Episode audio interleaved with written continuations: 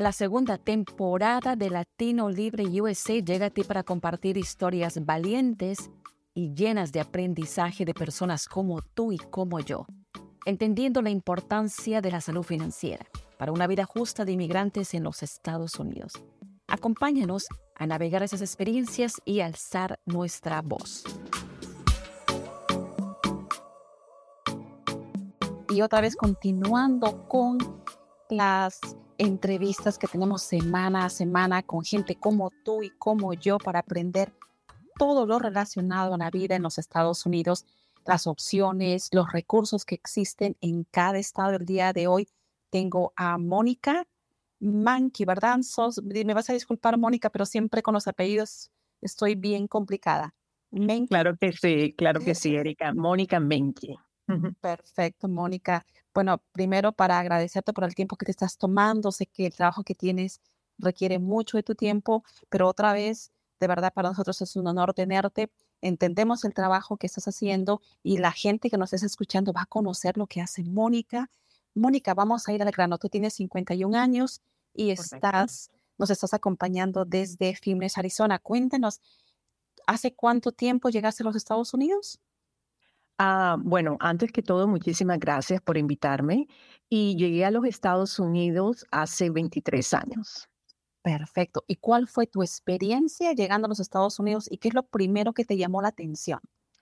Bueno, ah, como inmigrante, eh, uno de los ah, puntos importantes que me llamó mucho la atención es la necesidad que había, la necesidad tan grande que había para ayudar a las personas a integrarse a, este país. Ah, obviamente, sí. Y cuando tú hablas de integrarte, ¿a qué te refieres? Ah, de integrar es a educar a las personas, tener conocimientos, qué posibilidades y qué beneficios hay para todas las personas y nuevamente especialmente a los inmigrantes que venimos a la mayoría de veces sin conocimiento en el idioma, sin tener familia directa, o amigos y las costumbres cambian completamente. Eh, el modo de vida aquí es un poco más diferente a los países nuestros y eso es como un shock que todas las personas tienen y eso fue lo que realmente me llamó la atención y dedicarme todo este tiempo a trabajar en esta área, en la área de migración, es porque muchas personas necesitan esa guía. Para mí es como guiar a las personas. Correcto. Y para que tú estés donde en este momento estás, porque pones no solamente el corazón, pones lo que quieres dejar a otras, a otros inmigrantes. ¿Qué viste tú? Porque definitivamente todos los inmigrantes que llegamos tenemos eh, experiencias diferentes, ¿no? de las cosas que nos hubiera gustado aprender. Por ejemplo, ¿a ti qué te hubiera gustado aprender o qué te hubiera gustado conocer cuando tú llegaste a los Estados Unidos para que las cosas no sean tan complicadas como se los hace para mucha gente? Lo que a mí me hubiera ah, gustado aprender o al menos venir un poco ya preparada cuando decidí emigrar a los Estados Unidos es tener un poco de conocimiento acerca de las leyes, acerca de la protección que tenemos las personas aquí en los Estados Unidos, ah, porque en muchas, en muchas ocasiones he tenido personas que me dicen, oh, no sabía que eso lo podía hacer no sabía que podía aplicar para un préstamo, no sabía que podía abrir una cuenta bancaria. Eso, todos esos pequeños detalles son los que hay veces eh, regreso 23 años atrás y me digo, hmm, antes de haber podido emigrar a los Estados Unidos hubiera sido importante aprender un poco del país, aprender un poco acerca de beneficios y obviamente regulaciones que el país tiene. Claro, y parte de eso también incluso es cómo aprender a reclamar por servicios que no te los prestan o te los prestan mal y que en muchas oportunidades la gente la tiene, especialmente la gente indocumentada, tiene miedo siquiera a hacer un reclamo y ahí viene la parte del abuso financiero, económico que sufre nuestra comunidad. ¿Tú estás de acuerdo conmigo en eso? Claro, muy bien. ¿Desde qué país nos, de qué país tú vienes, Mónica? Ah, yo vengo de Colombia. Perfecto. Colombia. Y la experiencia de Colombia con la experiencia con, eh, con Estados Unidos, definitivamente Latinoamérica tiene experiencias diferentes culturalmente, socialmente. ¿Qué es lo primero o lo más, lo que te llamó la atención vivir en los Estados Unidos? Lo que me llamó la atención de vivir en los Estados Unidos es, yo pienso que uno tiene mucho más oportunidades, que desafortunadamente eh, para los hispanos o latinos no tomamos en ciertas ocasiones ventaja de, estas oportunidades que hay. Pero yo pienso que eso fue realmente lo que marcó para mí es ver que tantas oportunidades hay para todas las personas, no solamente para las personas que migran, sino en general a todas las personas también que viven en este país. Y veo que eh, muchas personas no toman esa oportunidad en serio. Correcto. Y una de las cosas que creo que nos pasa, porque pasa con la gente que atendemos en Hispanic Solutions Group, es las cosas no lo toman en serio porque primero no ven la importancia, como por ejemplo la puntualidad, de preparar los papeles, de tener todo listo, porque no lo consideran importante, pero a la hora de la hora sabemos que es lo más importante. En la experiencia que tú tienes, Mónica, porque definitivamente vamos a, nos vas a contar lo que haces tú en tu organización, ¿qué le puedes decir a la gente para que la gente inmigrante, la gente que nos está escuchando en Latinoamérica, dice, me quiero mover a los Estados Unidos, pero qué es lo que tenemos que traer o que tenemos que mejorar, porque a veces traemos tabús, a veces traemos cierto tipo de comportamiento que podría funcionar en nuestro país, pero ya no funciona en los Estados Unidos, como por ejemplo la puntualidad, que siempre lo voy a recalcar, que es una de las cosas que lo aprendí acá en los Estados Unidos. ¿Qué cosas podría, que podría mejorar como comportamiento un inmigrante para que su vida sea mucho mejor en los Estados Unidos? Yo pienso que lo más importante que las personas tienen que tener en cuenta si quieren ah, mudarse a cualquier país es tener en claridad de que cada país tiene regulaciones diferentes. yo pienso que tener un conocimiento general de qué servicios tiene el país, uh, qué es lo que hace la policía aquí en los Estados Unidos, cuáles son las obligaciones que tenemos como inmigrantes, eh, el respeto y la mentalidad que muchos inmigrantes hay veces, no todos, pero tenemos esa mentalidad de que, oh, vengo aquí y me tienen que dar este servicio. Esencialmente, hay veces no funciona de esa manera. Uh, uno tiene que no ganarse, pero de todos modos tener como un poco más de respeto, pensaría yo, y nuevamente voy a lo mismo, educarse y tener un poquito más de conocimiento de lo que el país está ofreciendo. Y también consideración, ¿verdad? Porque siempre se escucha que las organizaciones no lucrativas reciben, por ejemplo, eh, pedidos para citas, pero al final no se presentan porque se olvidaron. Y eso es una falta de consideración tanto para la gente que trabaja en las organizaciones como la gente que quiere recibir servicios y de repente le quitaron el cupo por eso. Entonces, eso es una de las cosas por las que queremos hacer hincapié en este tipo de entrevista que hacemos. Las cosas no son como lo acaba de decir Mónica, me lo tienes que dar, sino no nos tenemos que eh, eh, respetuosamente tomar, tomarnos el tiempo porque acordémonos que las organizaciones no lucrativas no, no logísticamente pueden hacer cosas, pero también hay cosas que no lo pueden hacer. Y ahí vamos a tocar el tema de lo que en lo que tú en este momento estás eh, trabajando. Tú eres directora del Departamento de Inmigraciones que es acreditada por el Departamento de Justicia. ¿Cuál fue tu, eh, el, el, el, camino que seguiste para, para convertirte en directora y cuál es la propuesta que, tu organización hace, porque definitivamente ayudar a los inmigrantes es muy amplio, pero específicamente cuéntanos tu experiencia, Mónica. ¿Cómo así decidiste tú involucrarte en, en este tema? Bueno, cuando llegué a los Estados Unidos ya, ah, obviamente ya me había graduado de la universidad y tenía una experiencia. Mi enfoque siempre era ayudar a la comunidad de alguna manera, ya sea en la parte legal o en la parte social. Eso ese siempre fue eh, mi sueño, por así decirlo. Obviamente cuando llegué a los Estados Unidos, uh, hubieron ciertos cambios, como a todos nos suceden, y obviamente empezar, empezar a tratar de entrar a agencias, buscar la oportunidad que pudiera yo tener para poder tener contacto uh, con la comunidad. So, realmente Friendly House eh, ha sido la única compañía donde, o la única organización donde yo he trabajado desde que llegué a los Estados Unidos.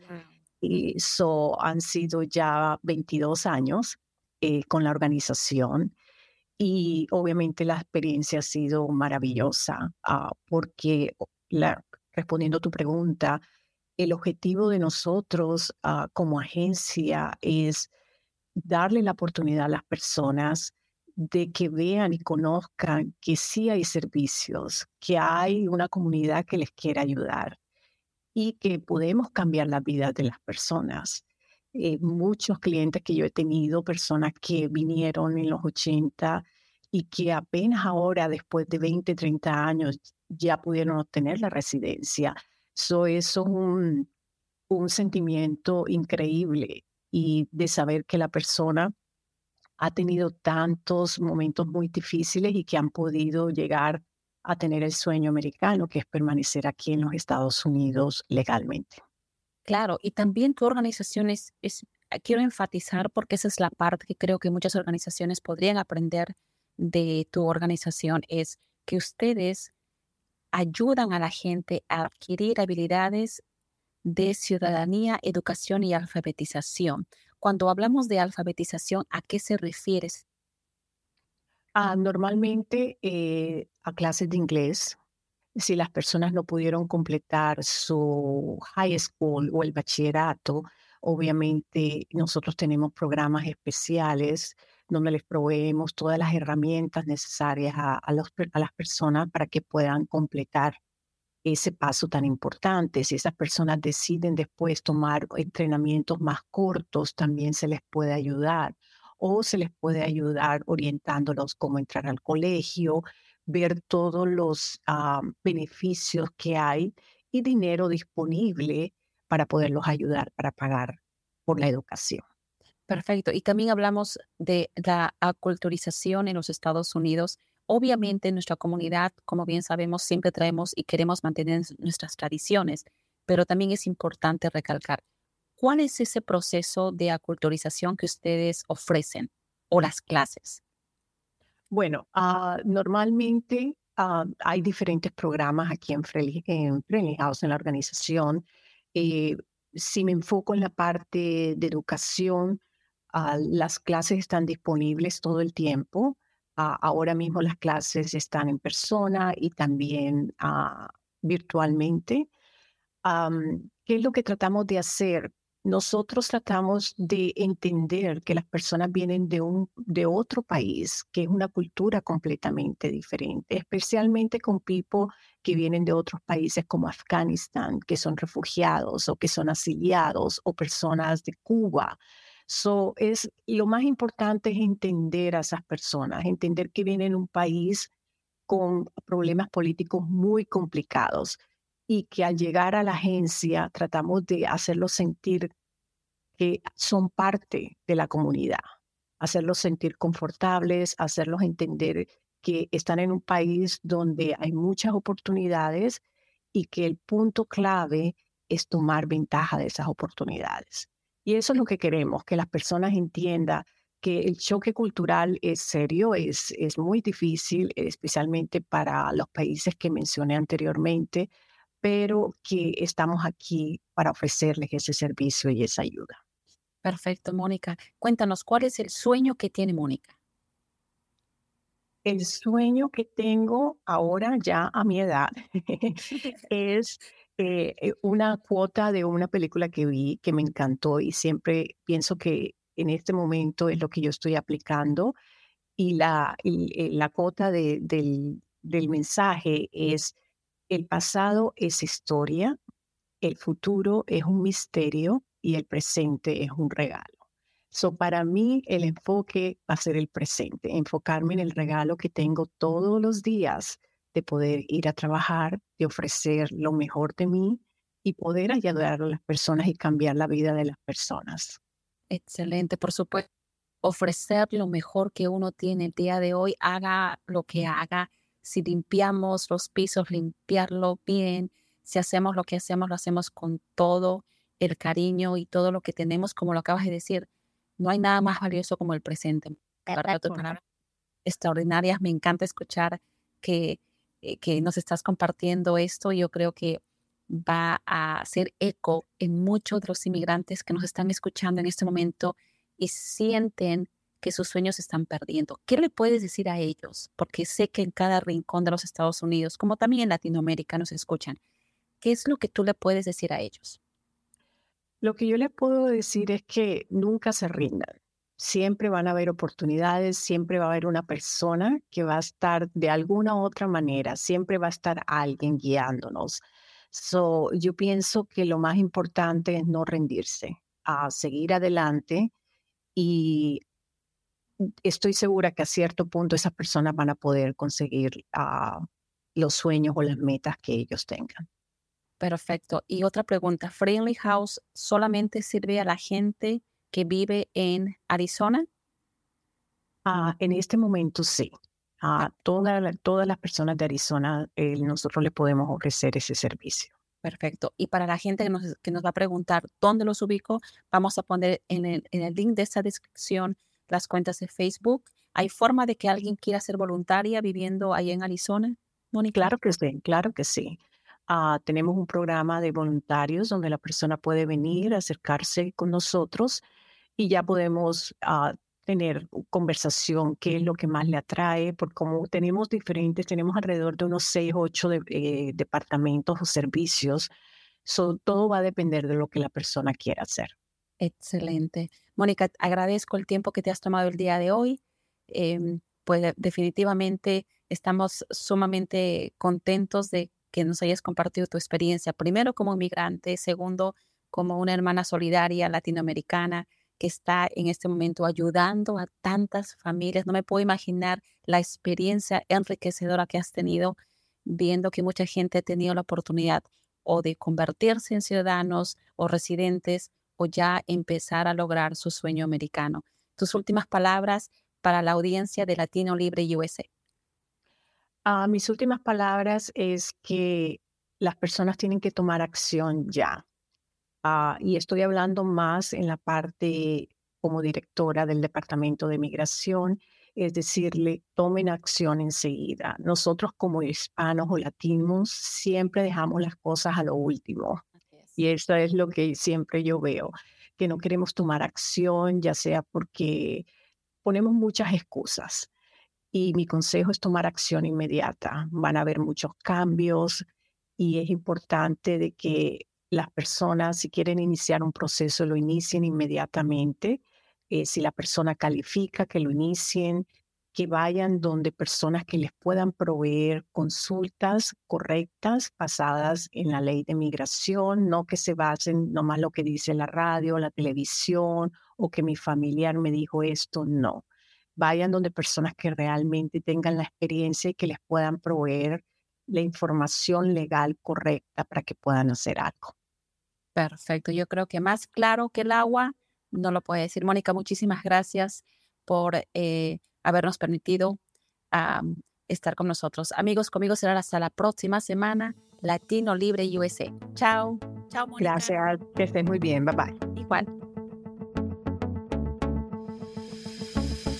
Gracias por escucharnos. Te invito a apoyar este podcast suscribiéndote y compartiéndolo con más personas.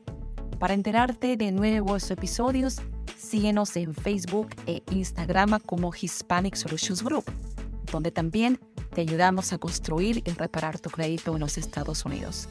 Porque una comunidad informada es una comunidad fortalecida.